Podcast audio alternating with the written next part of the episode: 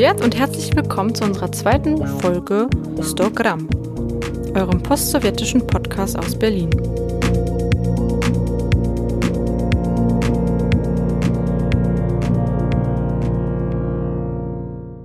Bevor wir mit unserem heutigen Thema beginnen, wollen wir uns erstmal für euer ganzes Feedback zu unserer letzten Folge bedanken. Spasiba an alle. Wir sind Tatjana Jakovlevna, Danilo Leonardowitsch und Antonia Ivanovna. Und heute gibt's 100 Gramm Kartoschki. Wir wollten uns mit dem Russisch sein, Deutsch sein, Jüdisch sein, was auch immer sein, beschäftigen. Dabei haben wir festgestellt, dass diese ganzen Fragen von Identität und Identitätspolitik für uns ganz schön ambivalent sind. Wir haben uns also im Vorfeld dieser Aufnahme sehr viel ausgetauscht. Und irgendwie wurde es ein bisschen allgemeiner und theoretischer. Wundert euch also nicht, wenn des Öfteren aus der Wir-Perspektive gesprochen wird. Das ist natürlich ein Resultat dieses Prozesses und dieses Austauschs. Wir schauen uns die gesellschaftliche Basis von Identität an und da wir nun mal seit vielen Jahren oder gar schon immer in Deutschland leben, geht es vor allem bei der Frage der Identität um das Kartoffelsein und das Nicht-Kartoffelsein mittendrin. Und so versuchen wir uns dem Kartoffelsein und vor allem dem Anderssein inmitten von Kartoschki zu nähern. Wir wollen ein paar Erfahrungen des Andersseins teilen und über den persönlichen und politischen Wunsch reden, gar nicht dazu gehören zu müssen. Außerdem verraten wir euch, was das Allmannigste ist, was wir je erlebt haben.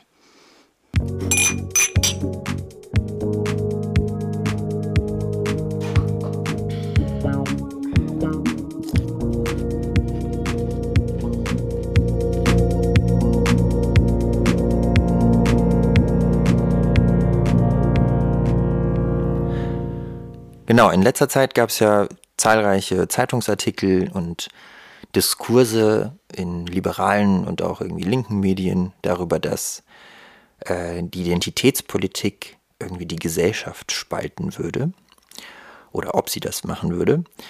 Ähm, naja, und irgendwie muss man doch feststellen, die Gesellschaft ist nicht durch Identitätspolitik gespalten, sondern die ist einfach faktisch schon gespalten, ganz ohne Identitätspolitik.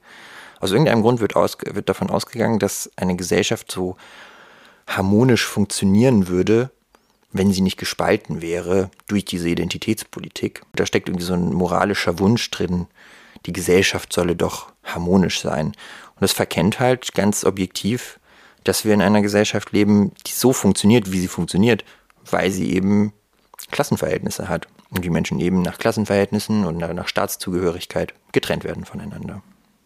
Ja, und wenn hier schon von Identität und Identitätspolitik gesprochen wird, äh, finde ich wichtig zu sagen, dass wir uns jetzt hier nicht auf eine bestimmte postsowjetische Identität berufen, um irgendwas zu fordern oder uns von anderen abzugrenzen, sondern es geht darum, dass wir bestimmte Erfahrungen teilen und die Basis dieser Erfahrungen sind eben konkrete gesellschaftliche Verhältnisse.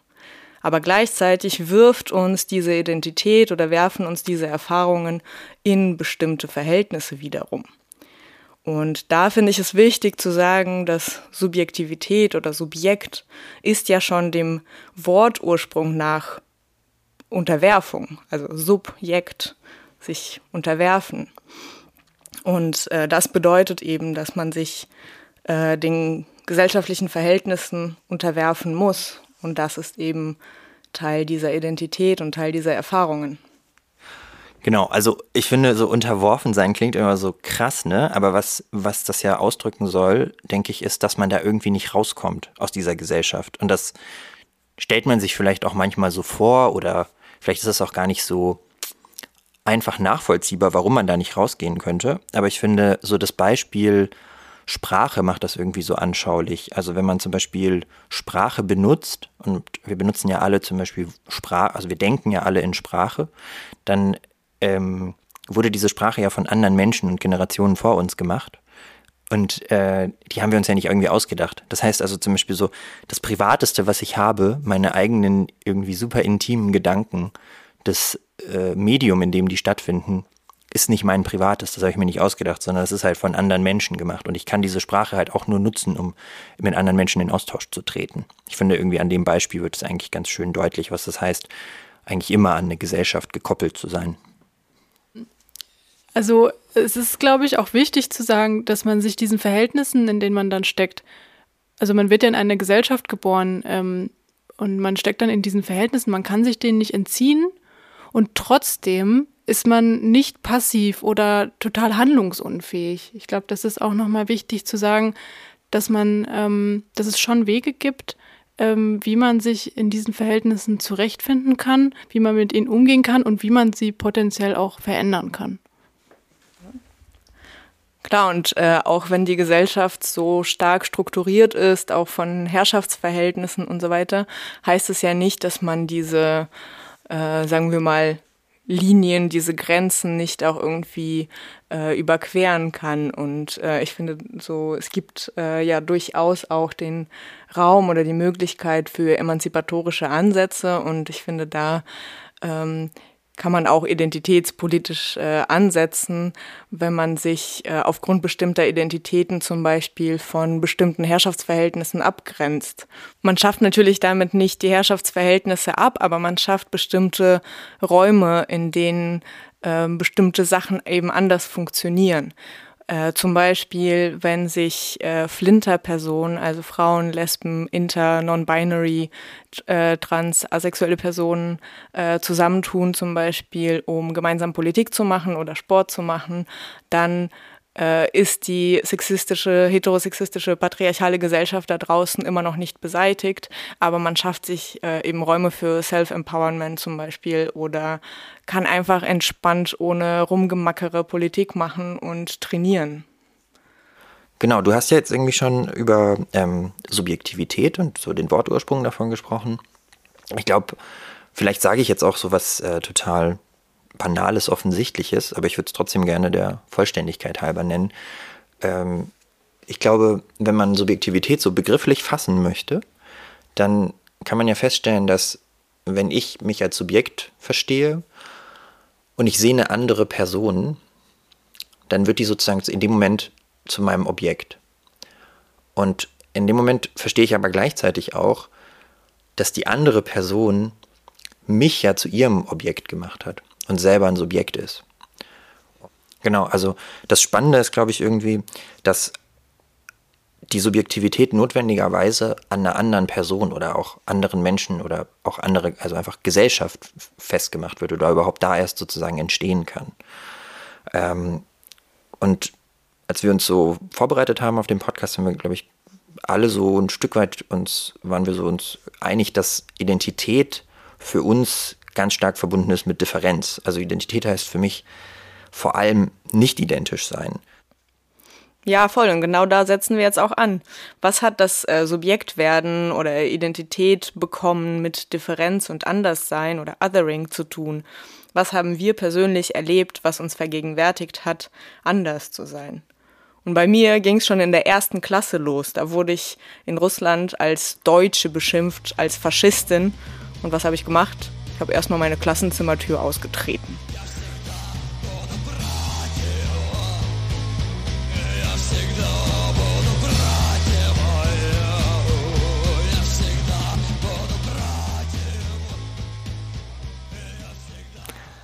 Ja, ähm, das erinnert mich auch direkt an äh, meine Kindheit oder eine Kindheitserinnerung von mir.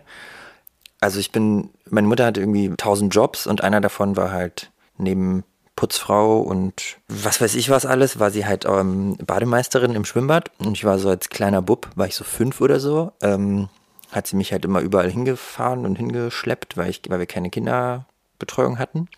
Genau, auf jeden Fall war ich dann so mit ihr äh, und wir laufen so bei ihrer Arbeit im Schwimmbad rein und sie redet halt mit mir Russisch und hält mich so an der Hand und ich erinnere mich da super krass dran. Wir laufen so diesen Gang entlang, wo es so zu den Umkleiden geht und so ein alter Typ kommt uns so entgegen und schreit so, Russen, scheiß Russen. Und ich check halt so überhaupt nichts. Ja, so, Herr, was, wer Russen, wo, wie, was, wer, warum redest du mit uns, alter Mann? Und meine Mutter so, guckt ihn so an und sagt so in diesem wunderschönen Deutsch von ihr so, scheiß Nazi. Und ich so, krass. Okay, und dann gehen wir so weiter und weiß noch in der Umkleide dann so, Mama, was ist ein Nazi? Und meine Mutter so, Nazi das ist einer, den dein Opa nicht erwischt hat. Naja, das hat jetzt nicht dazu geführt, dass ich so einen stringenten Begriff von Nationalsozialismus oder Nazis oder so bekommen habe. Aber ich wusste, Nazis sind scheiße. Und das hat dann aber dazu geführt, dass ich einfach ähm, Nazi so als Schimpfwort in mein Vokabular aufgenommen habe und dann halt als kleiner Sechsjähriger hin und wieder Leute, die ich irgendwie scheiße fand, halt einfach als Nazis bezeichnet habe. so. Opa,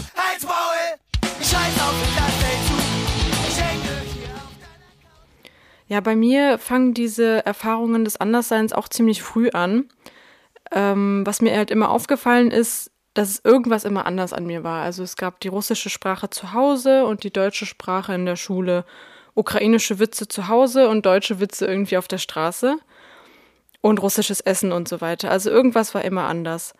Und da habe ich dann als fünfjähriges Kind, das tut mir bis heute richtig leid, dass ich das meinen Eltern angetan habe, ich habe als fünfjähriges Kind meine Eltern irgendwann angeschrien.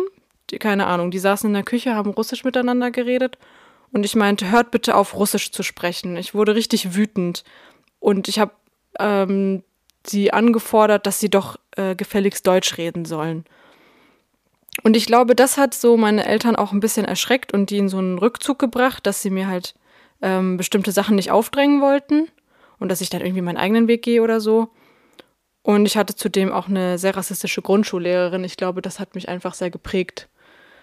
Und ähm, genau da ist einmal die Seite, okay, ich bin irgendwie, äh, ich will irgendwie Deutsch werden oder sowas oder was auch immer das heißen soll. Und dann erinnere ich mich daran, als ich ungefähr 14 oder 15 Jahre alt war, ähm, habe ich bei einer Freundin übernachtet und beim Frühstück habe ich Frischkäse auf alles, was es gab, draufgebracht. Also auf Pfannkuchen, auf Brot, was auch immer wir da gegessen haben. Weil ich so schade fand, dass sie keine Smetana zu Hause haben. und dann hat das meine Freundin beobachtet, wie ich das alles äh, esse und laut angefangen zu lachen und meinte, boah, du bist voll der Russe.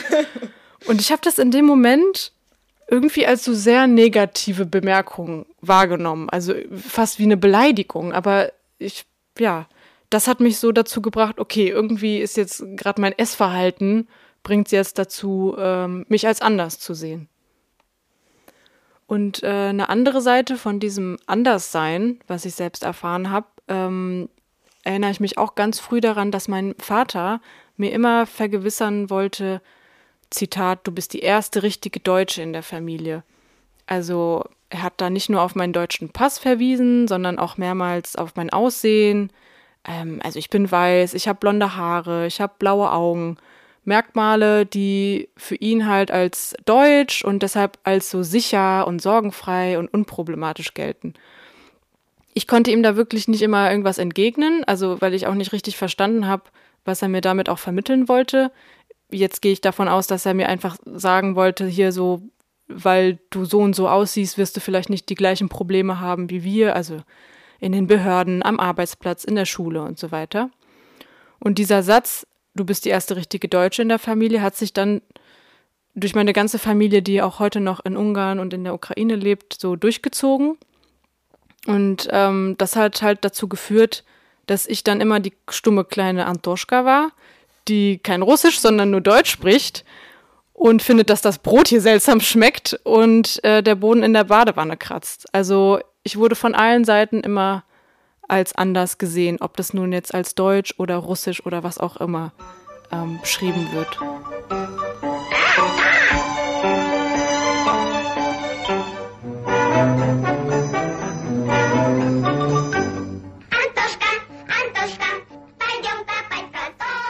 Und ich kann einfach nur gerade total äh, relaten zu diesem Badewannenbeispiel, was du sagst, dass die so kratzig ist. Ich weiß nicht, ich glaube, man muss das erklären, aber also bei meiner Opa, Oma, bei meinem Opa, bei meiner Oma in der Wohnung, ähm, die Badewanne hatte irgendwie so, ich weiß nicht, war das Kalk oder so, aber es ist so typisch für sowjetische Badewannen, dass die so eine Schicht haben und das kratzt halt. Und wenn du ein kleines Kind bist, dann checkst du nicht, was das ist und denkst irgendwie, die Badewanne, irgendwas stimmt da nicht oder so. Äh, ich habe auch noch äh, einen Moment, äh, der mir in Erinnerung geblieben ist, ähm, als ich zum ersten Mal gemerkt habe, ah, okay, irgendwas ist jetzt anders an mir. Ähm, das war dann nämlich nicht in Deutschland, sondern in Kiew, in der ukrainischen Hauptstadt. Da war ich auf einer Konferenz und habe bei Bekannten gepennt. Und die haben mir dann irgendwann erzählt, dass die beobachtet haben, dass wenn ich zum Beispiel schwere Sachen hebe oder Treppen hochsteige, alle, alles irgendwie Sachen, die so körperlich leicht anstrengend sind, ich plötzlich so ein Oi äh, stöhne. Das ist mir auch schon aufgefallen. Und ähm, die meinen, ich höre mich dann an wie so ein 60-jähriger sowjetischer Opa. Und mir ist das vorher noch nie aufgefallen. Und da habe ich auch gemerkt, ah, okay, irgendwas ist jetzt nicht ganz so deutsch, wie mein Vater es sich vielleicht gewünscht hätte. Kurz nachdem ich nach Deutschland kam, hat äh, eine Tante, die zu dem Zeitpunkt schon seit zehn Jahren in Deutschland gelebt hat, äh, zu mir gesagt, oh, du bist jetzt schon eine richtige Deutsche. Du schminkst dich wohl nur zu besonderen Anlässen. Und ich war so, hä? Das habe ich in Russland jetzt auch nicht gemacht. Na gut. Dann kurz darauf habe ich dann zu meiner Schulzeit als Kellnerin gearbeitet in so einem relativ schicken Restaurant in Rheinland-Pfalz. Und dann hat einer der Stammkunden irgendwann äh, ganz am Anfang gesagt, ja, ich will kein Bier von der Russenbraut. Also, okay, jetzt bin ich auch eine Russenbraut.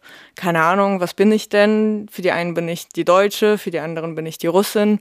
Zum Glück hatte ich einen sehr korrekten, stabilen Chef, der hat dann zu dem äh, Dude gesagt, ja gut, dann gibt's halt heute kein Bier für dich. Wenn wir jetzt irgendwie so drüber sprechen, über so Kindheitserinnerungen und du so, so Ungarn, Ukraine reinbringst, ich mich so erinnere an irgendwie so mit meiner Mutter spazieren gehen und so weiter. Und ähm, deine Tante, die dir Tatjana dann so vorwirft, du bist irgendwie nicht russisch oder nicht deutsch oder deutsch oder was auch immer. Ähm, so, was sind wir eigentlich? Ne? So, wir sind keine richtigen Deutschen, wir sind keine richtigen Russen, wir sind keine richtigen Juden. Was sind wir? Vaterlandslose Gesellinnen.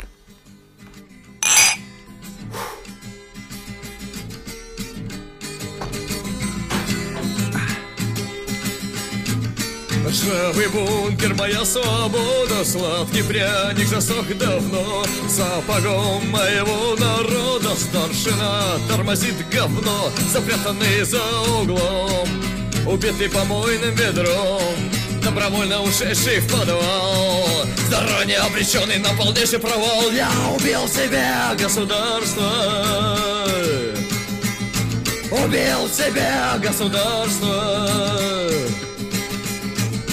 Бессловесное в мире брани, зрячие в мире пустых глазниц, балансирующие на грани своих свобод и чужих границ, забытые за углом, немые помойным ветром, задроченные в подвал, заранее обреченные на полный провал, мы убили в себе государство. Убили в себе государство. Ржавый бункер, твоя свобода Заколочена дверь крестом. Полную яму врагов народа Я укрою сухим листом Запрятанный за углом Забитый помойным ведром.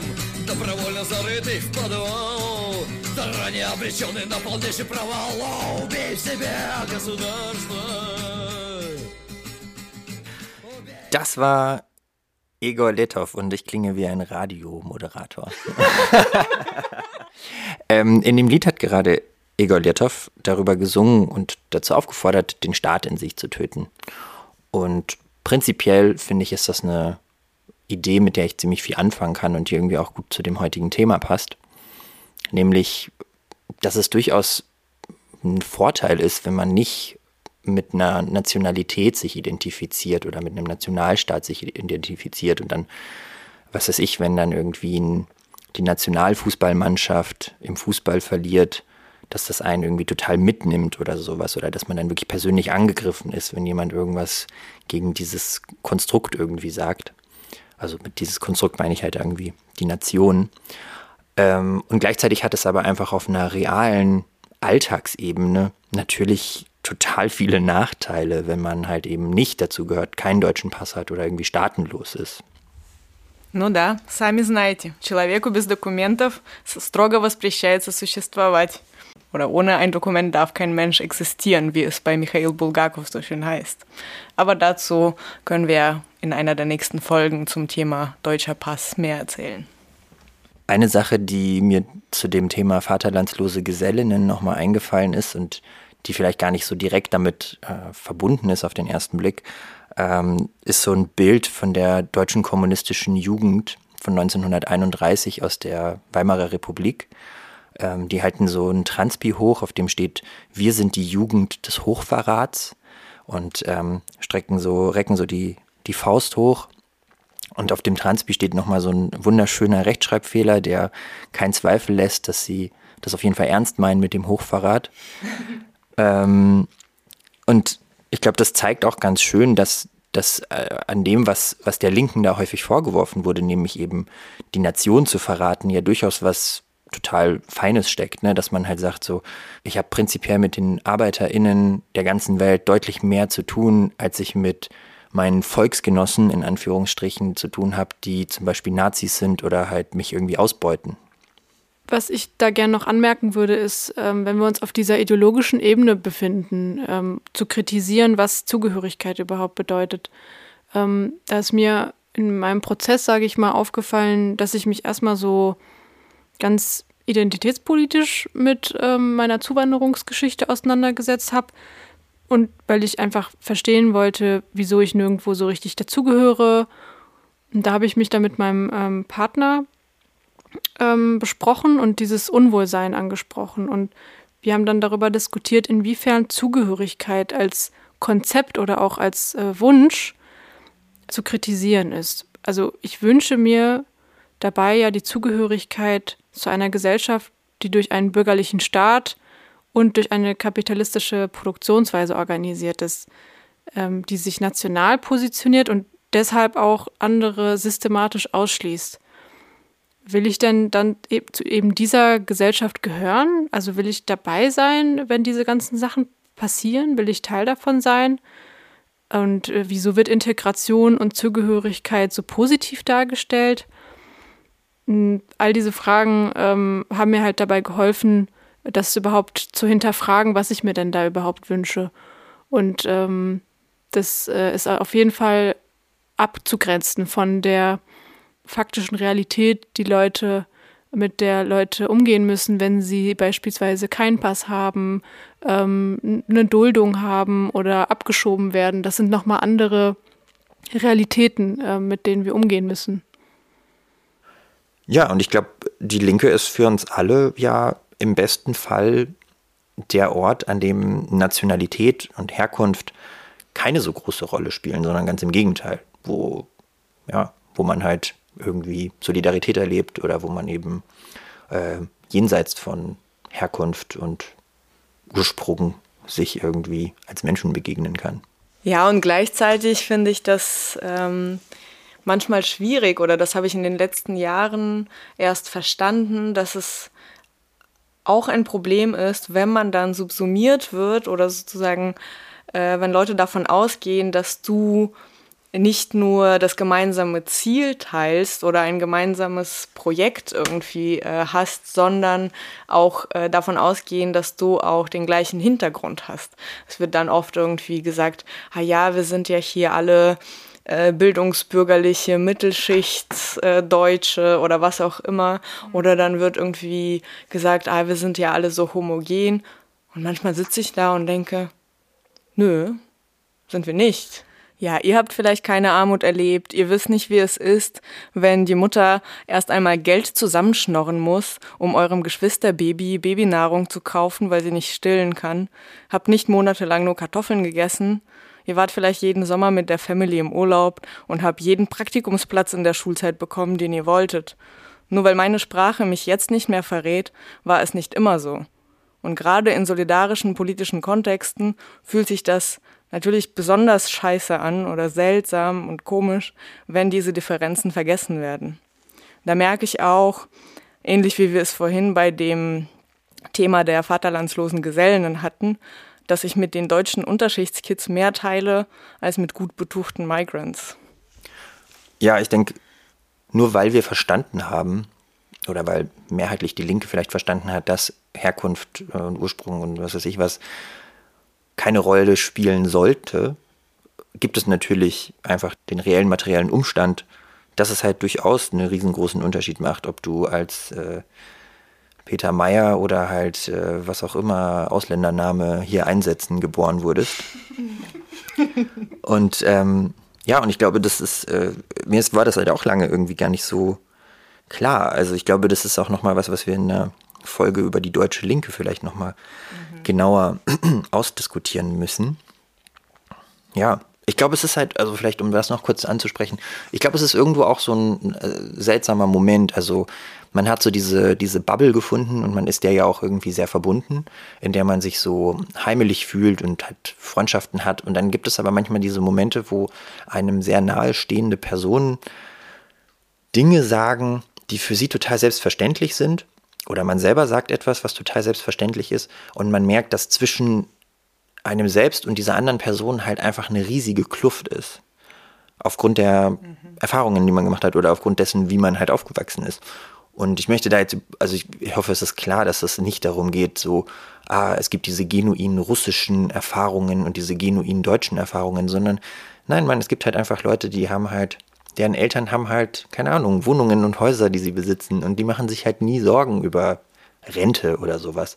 Und für mich ist das voll das Thema. So, äh, meine Mom kriegt 200 Euro Rente oder so. so das, darüber mache ich mir halt Gedanken. So, wie kriege ich das hin, dass die irgendwann nicht von Altersarmut betroffen ist?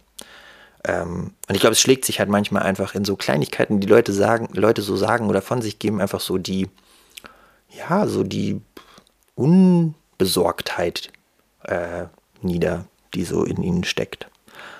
Und ich glaube, ich könnte jetzt irgendwie hier so stehen bleiben, ja, und sagen so, oh ja, hm, oder wir könnten das wahrscheinlich alle von uns sagen, so, ja, hm, die äh, Erfahrungen, die wir gemacht haben als Kinder oder als Jugendliche oder als Ausländer in Deutschland oder als AusländerInnen in Deutschland, die waren irgendwie scheiße und wir wollen jetzt irgendwie anerkannt werden in unserer besonderen Position, ja, und dann fordern wir sozusagen von den anderen Leuten, ja, und jetzt ihr checkt eure Privilegien und reflektiert das bitte. Und ja, okay, können wir machen, aber ich glaube, das reicht halt nicht aus. Also eigentlich geht es darum, einen viel radikaleren Schritt zu machen und zu sagen, so, wie können wir das Ganze aufheben? Und das hört halt nicht damit auf, dass wir das nur in, individuell reflektieren und dann sozusagen in unseren Positionen verbleiben. Ja, also die einen bleiben halt irgendwie die Reichen, die dann aber ihre Privilegien gecheckt haben und die anderen bleiben halt dann so die nicht Reichen oder die, naja, irgendwie gesellschaftlich irgendwie Benachteiligten, die dann halt so in, naja, so in ihrer Betroffenheitsperspektive verweilen. Sondern die Frage ist, wie kann die Kritik sich eigentlich obsolet machen? Wie können wir diesen Widerspruch aufheben? Und an der Stelle finde ich das nochmal wichtig zu betonen, dass diese Widersprüche ja gesellschaftlich sind. Und deswegen reicht es nicht, da auf einer individuellen Ebene zu äh, stehen zu bleiben, und dazu fällt mir nur ein schönes Zitat von Marx ein, äh, dass äh, das menschliche Wesen eben kein dem einzelnen Individuum innewohnendes Abstraktum ist, sondern dass der Mensch äh, ein Ensemble der gesellschaftlichen Verhältnisse ist. Und das bedeutet für mich, ähm, dass die, dass der Mensch nicht nur als Individuum irgendwie funktioniert, sondern immer eingebettet ist in die gesellschaftlichen Verhältnisse. Also eben, ob sie wollen oder nicht, bestimmte ökonomische Kategorien, Interessen, Klassenverhältnisse repräsentieren. Also um nochmal äh, auf Marx zurückzukommen, Personifikationen bestimmter ökonomischer Kategorien sind oder bestimmte Klassenverhältnisse irgendwie in sich tragen. Собака бывает кусачей, Только от жизни собачей, Только от жизни, от жизни собачей Собака бывает кусачей. Собака хватает зубами за пятку, Собака съедает гражданку, лошадку, И с ней гражданина кота, когда проживает собака Не в будке, когда у нее Ja, und was heißt es jetzt genau, TrägerInnen von Klassenverhältnissen zu sein? Also bei mir war es halt immer so, dass ich sehr lange gebraucht habe, um zu verstehen, aus welcher Bildungs- bzw. Einkommensschicht ich überhaupt komme. Also ich habe einfach lange nicht verstanden, wie meine Eltern einerseits total gebildet sein können, ähm, sehr intellektuell sind und gleichzeitig sehr starke finanzielle Sorgen hatten und wir jeden Cent umdrehen mussten. Und dann habe ich erst im Studium irgendwie verstanden, dass diese beiden Schichten, also Bildungsschicht und Einkommensschicht nicht zwingend deckungsgleich sein müssen und vor allem durch äh, die Migrantisierung, die man in Deutschland ähm, erfährt, auch total auseinanderdriften können. Also mein Vater leidet zum Beispiel oft darunter, dass er auf seiner Arbeit ähm, irgendwie als ungebildeter Ausländer ähm, deklariert wird, weil er sich einfach unsicher in der deutschen Sprache ist und sich dann nicht seiner Bildung gerecht artikulieren kann. Daran anschließend, ähm, meine Mutter zum Beispiel hat in der Sowjetunion Germanistik studiert, hat das aber in Deutschland nicht weitergeführt und ist dann auf eine Berufsschule gegangen, äh, hat eine Ausbildung gemacht ähm, und konnte das auch aus unterschiedlichen Gründen nicht weiterführen und ist jetzt einfach in der Frührente. Und mein Vater hat ähm, in der Sowjetunion studiert, aber auch in Deutschland mit Mühen, weil er quasi von null an die Sprache lernen musste. Ähm, und das war für ihn quasi ein ganz anderer Ausgangspunkt als für seine Mitstudierenden.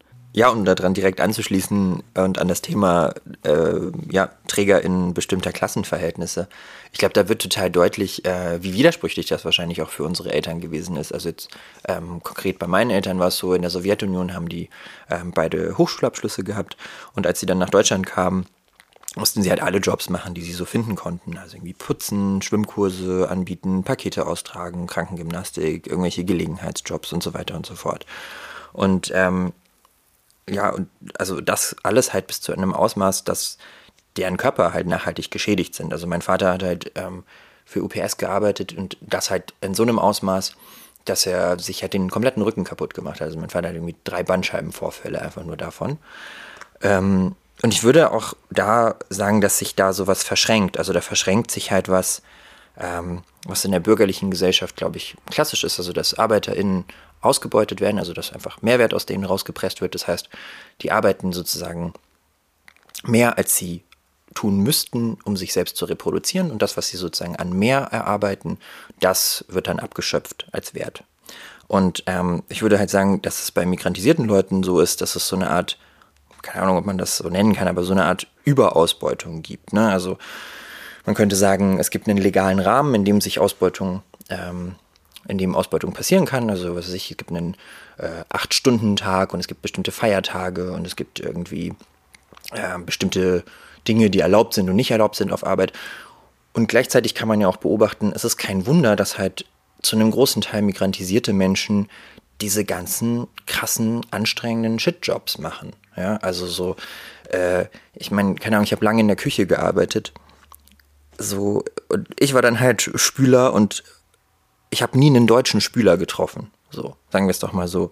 Und ich glaube, dass da halt was zusammenkommt. Also so dieser Mangel an Sprachkenntnissen, dieser Mangel an sozialer Absicherung, eine gewisse Angst wahrscheinlich auch oder irgendwie eine nicht zu Rechtfinden sich in diesen ähm, gesellschaftlichen Verhältnissen und dann halt so das Angewiesensein hier irgendwie zu überleben und dann machst du halt diese ganzen, diese ganzen Scheißjobs, ne? Und äh, machst halt dann auch eben die Jobs ähm, bis zu einem Ausmaß, der dich selbst schädigt oder bist vielleicht sogar auch irgendwo gezwungen dazu, das ähm, bis zu einem Ausmaß zu machen, dass wo andere Leute, die halt hier vielleicht einen ganz anderen Background haben und eine ganz andere soziale, familiäre, kulturelle ähm, oder milieuspezifische Absicherung, mm, die wären vielleicht gar nicht genötigt dazu, das zu machen. Ja, passend dazu könnte ich auch so eine absurde Fließband-Story erzählen. Ich habe als äh, Schülerinnenjob ähm, irgendwann zehnte Klasse oder so äh, die ganzen Sommerferien in einer Firma gearbeitet, die hieß Loxis in Kirn in Rheinland-Pfalz. Und die Firma hat nichts anderes gemacht, als bereits eingepackte Produkte von Procter Gamble wieder auszupacken, da Aufkleber, testen Sie den Testsieger oder so einen Scheiß drauf zu kleben. oder irgendwelche Pappaufsteller für die Drogerien zusammenzustecken und da die Produkt Produkte schön einzusortieren. Und wirklich fast alle, die da gearbeitet haben, waren Frauen aus der ehemaligen Sowjetunion. Und äh, die Gespräche von denen waren teilweise hochintellektuell. Das waren super viele von ihnen hatten auch Hochschulabschlüsse, krasse Erfahrungen gemacht und die haben einfach ihr Leben dort verbracht an diesem scheiß Fließband. Das war einfach unerträglich auszusehen. Ich habe die sechs Wochen dort kaum ausgehalten und das war ihr Leben, das war ihr Job. Also was ich halt lange nicht unterscheiden konnte, ist eben russische sein und arm sein, dass, ob das zwei unterschiedliche Kategorien sind, weil für mich war das ganz lange irgendwie das Gleiche. Also ich konnte nicht benennen, ähm, warum jetzt Armut und Migration äh, für mich so zusammenhängen. Und ähm, bei mir ist es einfach so, dass die Erfahrung von finanziellen Problemen, man sieht, dass die Eltern sich Sorgen machen. Vielleicht besprechen sie das nicht direkt mit einem, aber man spürt es als Kind und auch die ganzen Einschränkungen, die damit eben einhergehen, weil man eben nicht die Mittel hat, um bestimmte Sachen sich käuflich zu erwerben. Als Beispiel. Und äh, das ist mir auf jeden Fall in Erinnerung geblieben, als ich ähm, Abitur gemacht habe hatte ich äh, Sozialwissenschaften als Fach. Da haben wir halt so irgendwie so Ökonomie, Politik und Soziologie irgendwie total durchgemixt besprochen. Und an einem Tag wollte meine Lehrerin so eine Art Stimmungsbilder machen. Also meine Lehrerin wollte ähm, ein paar Aussagen vorlesen und dann sollten wir uns als Klasse entweder ähm, zur Wandseite hinstellen wenn wir der Aussage nicht zustimmen und auf die Fensterseite hinstellen, wenn wir der Aussage zustimmen. Also sie liest die Aussage vor, in Deutschland herrscht Chancengleichheit. Dann ist aufgefallen, alle SchülerInnen mit Migrationshintergrund, die wie ich von einer Realschule auf das Gymnasium gekommen sind und mehrheitlich auch aus Arbeiterfamilien kommen, sind auf die Wandseite gegangen, also stimmten der Aussage nicht zu. Alle Kartoffeln, die schon seit der fünften Klasse auf dem Gymnasium waren und größtenteils aus ähm, wohlhabenden Familien stammen, haben sich zur Ven Fensterseite gestellt und stimmten der Aussage somit zu und dann mussten wir halt auch argumentieren, warum haben wir diese Seite gewählt und so. Und ähm, die, die eben an der Fensterseite standen und der Aussage zustimmten, haben halt Sachen gesagt wie, heute kann es doch jeder schaffen, wenn er sich nur gut genug anstrengt. Und dem haben wir, also als mehrheitlich eben migrantische SchülerInnen, hart widersprochen. Also viele haben von sich selbst erzählt, von ihren äh, Familien gesprochen und sehr, sehr viele Beispiele gegeben, warum das eben nicht so ist. Und ähm, nach einer gewissen Diskussion in der Klasse sind ein paar auch von der Fensterseite dann zu uns gekommen, weil wir sie eben überzeugt haben ähm, und sie ihre Perspektive einfach darauf geändert haben in dem Moment ist mir so klar geworden, okay, ich muss mich jetzt mit Politik beschäftigen. So geht das nicht. Ich muss mir das erklären. Ich kann nicht einfach ähm, mit Leuten darüber reden und wir tauschen uns aus und wir haben die ähnlichen Erfahrungen, sondern da muss die Analyse her.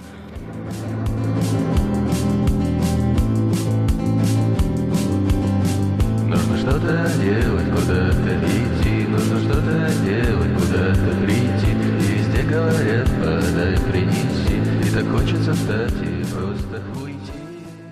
Wenn wir uns jetzt zum Beispiel Chancengleichheit mal genauer anschauen, da sehen wir, dass Chancengleichheit oft ein politisches Bedürfnis ist, das geäußert wird. Aber Chancengleichheit wird dabei auf eine Gesellschaft gestülpt, die von gegensätzlichen Interessen geprägt ist und es daher auch bei Chancengleichheit immer Verliererinnen und Gewinnerinnen geben wird. Ja, gleiche Rechte sind nämlich nicht das Entscheidende, wenn die Startpunkte so unterschiedlich sind. Und da fällt mir nur ein, diese Vorstellung von doppelt freien LohnarbeiterInnen, nämlich frei zwar ihre Arbeitskraft äh, überall, wo sie wollen, zu verkaufen, aber gleichzeitig auch frei von Produktionsmitteln und damit auch von der Möglichkeit, selbst zu entscheiden, was produziert wird, wie produziert wird, wie gehen sie mit ihrer Arbeitskraft um und miteinander um. Dieses doppelt freie Lohnarbeiterinnen sein äh, passiert bei Migrantinnen in Deutschland noch viel, viel krasser. Also zum Beispiel in der ehemaligen Sowjetunion hatten viele noch nebenbei irgendwie Subsistenzwirtschaft betrieben, hatten noch ihre Datschen. Und in Deutschland, wenn sie hier ankommen, sind sie nicht nur ähm, ledig jeglicher Produktionsmittel, sondern sie verlieren auch alles an sozialem und kulturellem Kapital, was sie hatten.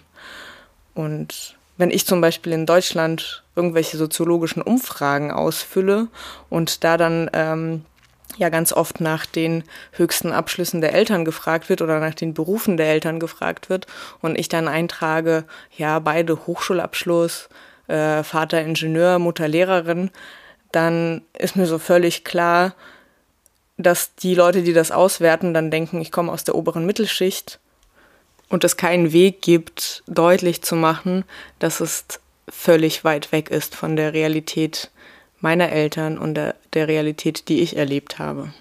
Voll. Und das ist auch so ein Punkt, den ich irgendwie gerne nochmal stark machen würde. So das, was irgendwie meiner Familie den Staat in Deutschland schwer gemacht hat, das war ja nicht einfach nur, dass wir irgendwie als Migrantinnen aufgrund der Vorurteile der Leute um uns herum so schlecht behandelt wurden. Das hatte einfach ganz klare materielle Grundlagen und das war natürlich verschränkt mit den Vorurteilen der Leute. Also um das kurz an einem Beispiel klar zu machen, ähm, wir sind relativ häufig umgezogen und es war extrem stressig, ähm, eine Wohnung zu finden in München für uns oft. Ähm, und ich erinnere mich dran, wie meine Mutter mir als kleinem Jungen so gesagt hat, so, hier Dani, guck in der Zeitung, wo hier irgendwie von privat steht, weil da haben wir höhere Chancen, was zu kriegen, als jetzt irgendwie in so einem, in so einem großen Unternehmen. Und ähm, dann rufst du da an, weil du sprichst ohne Akzent und manchmal, wenn die Leute halt ähm, jemand mit Akzent hören, dann kriegst du, ja, kriegen wir halt einfach mit einer geringeren Wahrscheinlichkeit eine Wohnung. Ich glaube, um da auch nochmal zurückzukommen auf das, was wir so von Identitätspolitik angesprochen haben am Anfang äh, oder in der Mitte des Podcasts, Klar, äh, wir könnten jetzt natürlich fordern, so die Vermieterinnenklasse, die möge jetzt bitte ihre Vorurteile reflektieren in so einem Kurs und dann halt sozusagen mit weniger Vorurteilen irgendwie äh, entscheiden, wer bei denen wohnen darf. Aber das ist doch nicht unsere politische Forderung. Also das kann doch daran nicht stehen bleiben. Unsere politische Forderung ist doch, dass es keine Vermieterklasse oder Vermieterinnenklasse mehr gibt, die nach welchen Kriterien auch immer, ja, sei das jetzt Herkunft, Hautfarbe, Leistung oder halt Augenfarbe, entscheidet, wer eine Bleibe bekommt und wer ohne ausgeht. Aber das Thema heute war ja 100 Gramm Kartoschki. Für die Kartoffeln unter euch, Kartoschka heißt Kartoffeln. also geht es jetzt darum, was ist eigentlich das Kartoffeligste, was wir erlebt haben? Rick? Rick, what is your nationality? I'm a drunkard. And that makes Rick a citizen of the world. Also ich habe eine Story, die ähm, mich in einer so großen Verwirrung hinterlassen hat.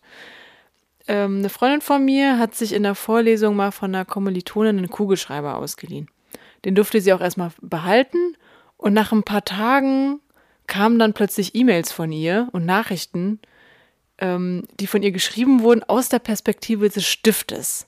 Also, bitte bring mich zu meiner Besitzerin zurück. Also, wir waren so richtig verwirrt. Vielleicht ist das auch gar nicht so spezifisch deutsch, sondern einfach nur ganz schön durchgescheppert. Naja, klar, das ist schon ganz schön bescheuert, aber irgendwie häufen sich so bestimmte bescheuerte Dinge hierzulande besonders. Ja, genau. Das sind diese, das meinte ich vorhin, diese Klüfte, die sich dann so aufmachen zwischen einem und den anderen Menschen. So, und das sind ja auch immer nur so banale Kleinigkeiten, ja. Also zum Beispiel, ich hatte irgendwie so in der Kneipe mit irgendwie einem Kollegen, ja, Kollegen, keine Ahnung, Kumpel, was auch immer, irgendwie so ein nettes Gespräch mit so ein paar anderen Leuten und wir hingen da so die ganze Zeit und irgendwann steht er halt auf und so, ja, ich hol mir ein Bier und ich so, ja, oh cool, kannst du mir noch eins mitbringen? Und dann bringt er mir ein Bier mit und dann äh, hängen wir da ab und reden so und so weiter. Und am Ende des Abends sagt er dann sowas wie so, ach so, ja, hier, äh, Daniel, kannst du mir noch äh, 2,80 Euro geben für das Bier bitte? Und das ist dann so, in dem Moment denkst du so, oh ja, mh, hm, ja, kann ich natürlich ich das machen, aber äh, das macht so viel kaputt. Klar, da geht es ja auch nicht darum, dass äh, Leute, die gerade nicht viel Geld haben oder so, dann sagen so, hey, könnt ihr das bezahlen oder so. Ist ja gar kein Ding. Es geht ja eher um so eine Kleinlichkeit irgendwie im Geldumgang. Und ich finde, das ist für mich auch so das Kartoffeligste überhaupt, was es gibt, ist so, ein, so eine Panik vor Geldsorgen oder irgendwie Jobverlust, obwohl man weiß, man kriegt easy einen anderen, obwohl man irgendwie mehrere tausend Euro auf dem Konto liegen hat oder irgendwelche Immobilien besitzt oder jederzeit Eltern irgendwie anzapfen kann, so. Ähm, Genau, also so auch so diese Geheimtuerei von Gehältern ist mhm. auch so krass kartoffelig einfach. Ja, also ähm, das auch mit den Gehältern erinnert mich daran, ähm, dass es in Russland oder allgemein in postsowjetischen Ländern total normal ist, dass Leute fragen, äh, wie viel verdienst du, wie viel kostet deine Wohnung, wie groß ist deine Wohnung, wie viel hat der Kühlschrank gekostet, wow, ein neues Auto, wie viel hat das gekostet? Und dass es ganz normal ist, über so Geldausgaben zu sprechen und dann nicht so eine falsche Scham irgendwie hintersteckt, ähm, die ich eher in Deutschland beobachte. Also ich habe zum Beispiel an einem Punkt einmal gemerkt, wie die Almanisierung meiner zwischenmenschlichen Erwartungen vorangeschritten ist. Und zwar ähm, war ich nach dem Training bei italienischen Freunden zum, zum Abhängen einfach eingeladen. Und ich war halt nach dem Training ziemlich hungrig und bin so zwischen meinem Training und deren Wohnung halt noch an so einem Pizzaladen vorbeigegangen, habe mir so eine Pizza auf die Hand geholt und habe die quasi so im Gehen gegessen, weil ich so hungrig war. Und ähm, als ich dann so bei denen an der Tür geklingelt habe, ich bin halt einfach davon ausgegangen, dass es jetzt nicht großartig was zu essen gibt, weil, naja, wenn man halt bei Deutschen irgendwie eingeladen ist zum Abhängen, dann gibt es nicht unbedingt, ja, dann kriegst du halt ein Bier oder ein Glas Wasser oder so, ne? Und ähm, naja, auf jeden Fall stand ich so mit dieser Pizza, so halb sie irgendwie essend in meiner Hand, bei denen in der Tür und klingel so. Und die machen so die Tür auf und es ist einfach so stille. Und sie gucken mich so an, so als hätte ich sie irgendwie beleidigt oder so. Und natürlich war halt so der ganze Tisch gedeckt. Natürlich gab es so gefüllte Pfannkuchen und irgendwelche geilen Salate und irgendwie so Zeugs, was ich halt nicht erwartet habe, weil ich einfach davon ausgegangen bin, ja, weil ich halt einfach von der nicht vorhandenen oder oft nicht so vorhandenen Gastfreundschaft in Deutschland ausgegangen bin. Ah, das ist so krass. Ähm, mir fällt nämlich ein, dass ich, äh, ich glaube, da war ich so in der sechsten Klasse oder siebten Klasse und ähm, bin dann zu einer Freundin zu Besuch gegangen und hatte auch äh, geplant, bei ihr so zu übernachten, ne? Ganz normal. Vorher hatte sie mir gesagt, okay, bring bitte deine eigene Bettwäsche mit. Ich habe mir dabei nichts gedacht. Ich war so, okay, keine Ahnung, gibt es vielleicht nicht genug Bettwäsche da bei euch? Meine Mutter war da schon so, was, wie zu, was zur Hölle, warum musst du deine eigene Bettwäsche mitbringen?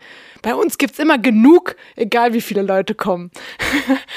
und dann kam ich da halt an mit meinem riesen Paket an Bettwäsche. ähm, und dann haben wir irgendwie den Abend noch so zugebracht. Bis dann äh, die Mutter meinte von meiner Freundin, von meiner damaligen Freundin halt so, ja, äh, jetzt gibt's Abendbrot. Wir stehen so auf, ich will so mitgehen und die waren so, nee, wir haben jetzt leider nicht ähm, für dich mitgedeckt und wir haben auch nicht genug Kartoffelbrei für eine weitere Person. Ähm, und dann meinte die Freundin da, bei der ich halt gepennt habe, meinte, ja, kannst, du kannst dann halt in meinem Zimmer warten, während wir essen. Und ich war so, okay. Und ich glaube, ich habe schon gemerkt, dass es irgendwie seltsam ist, weil ich das überhaupt nicht gewohnt bin. Also meine Eltern würden nie jemanden in ein anderes Zimmer schicken, während die anderen essen. Also dann, also ich weiß gar nicht, wie ich das genau erklären soll. Und dann kam ich am nächsten Tag wieder nach Hause, habe so erzählt, was wir gemacht haben, habe auch davon erzählt, wie das mit der ähm, Essenssituation ablief. Und meine Mutter war total schockiert und hat also die war total baff. Und ich glaube, danach habe ich mich dann auch wirklich nicht mehr mit der verabredet. Zu Recht. Was auch so ein richtig geiles, aktuelles Beispiel für die krasseste Kartoffeligkeit ist, kommt Überraschung von der Bild-Zeitung. So finanziert die Regierung Kartoffelrassismus, reagieren sie auf den ähm, Preis der neuen deutschen Medienmacher, die goldene Kartoffel für rassistische äh, Berichterstattung. Und äh, das ist für mich so das Sinnbild der Kartoffeligkeit. Keine Ahnung von Rassismus und absolut kein Humor.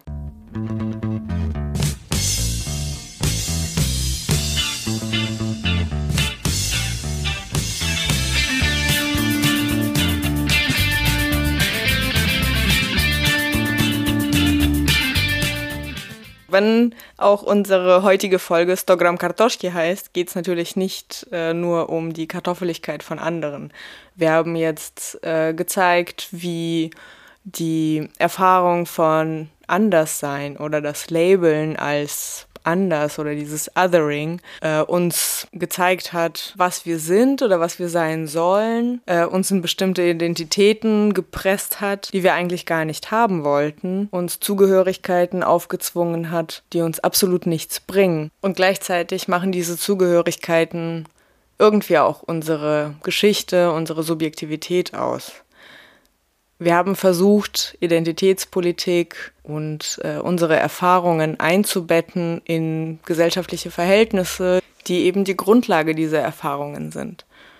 Und so finde ich das wichtig, Subjektivität nicht als etwas Festes, als äh, eine abgegrenzte Einheit zu betrachten, sondern sich von dieser bürgerlichen Vorstellung, dass alles irgendwie abgegrenzt und kategorisiert werden muss, äh, zu distanzieren und eine Vorstellung von einer Verschränkung von gesellschaftlichen Verhältnissen und individuellen Erfahrungen zu stärken. Sich Menschen eben irgendwie vorzustellen als eine Art Gefüge, in denen sowohl die körperlichen Erfahrungen, die Emotionen, die individuellen Diskriminierungserfahrungen, aber auch eben die gesellschaftlichen Zustände, die ganzen Klassenverhältnisse, die strukturellen Kategorien verschiedenster Art ihren Platz finden und sich als Linien, als Ebenen verschränken und gleichzeitig aber auch fließend sind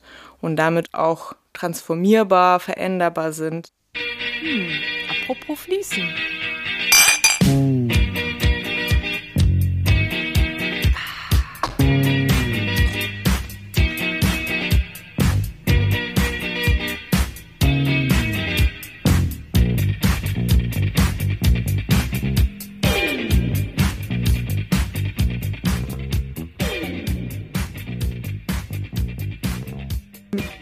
Abschließend noch ergänzen, dass wir diese Verschränkungsprozesse, die wir jetzt angesprochen haben, auch aus geschichtswissenschaftlicher Perspektive betrachten können, indem wir uns beispielsweise die Migrationsgeschichte anschauen. Wanderungen galten nämlich als selbstverständlicher und auch normaler Bestandteil der gesamten Menschheitsgeschichte und sind erst durch den Aufstieg von Nationalstaaten zum Problem erklärt worden. Also dem dann mit Grenzregime und Migrationspolitik und so weiter begegnet werden müsse.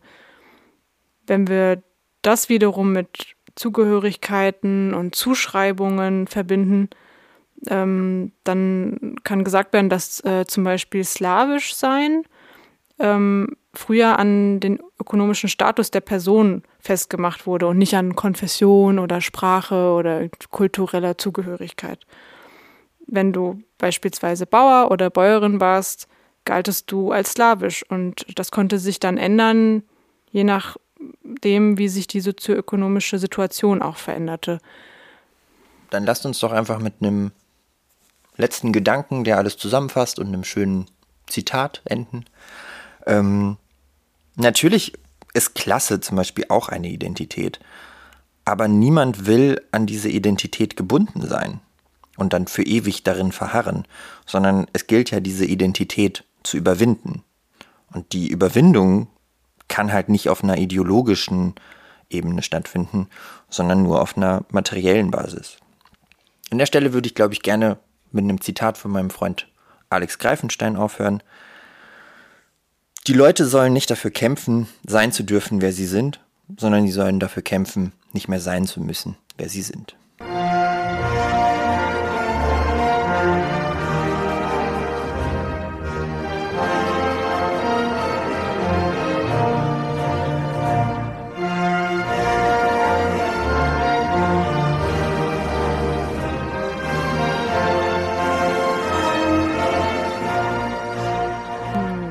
danke euch auf jeden Fall, dass ihr wieder dabei wart, uns zugehört habt, euch die Zeit genommen habt. Ihr könnt alle äh, Literaturempfehlungen, die ganze Musik, die wir eingespielt haben, auf unserem Blog finden, stockgramm.noblogs.org.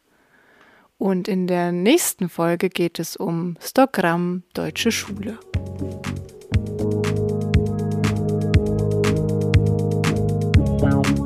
Thank you. Thank you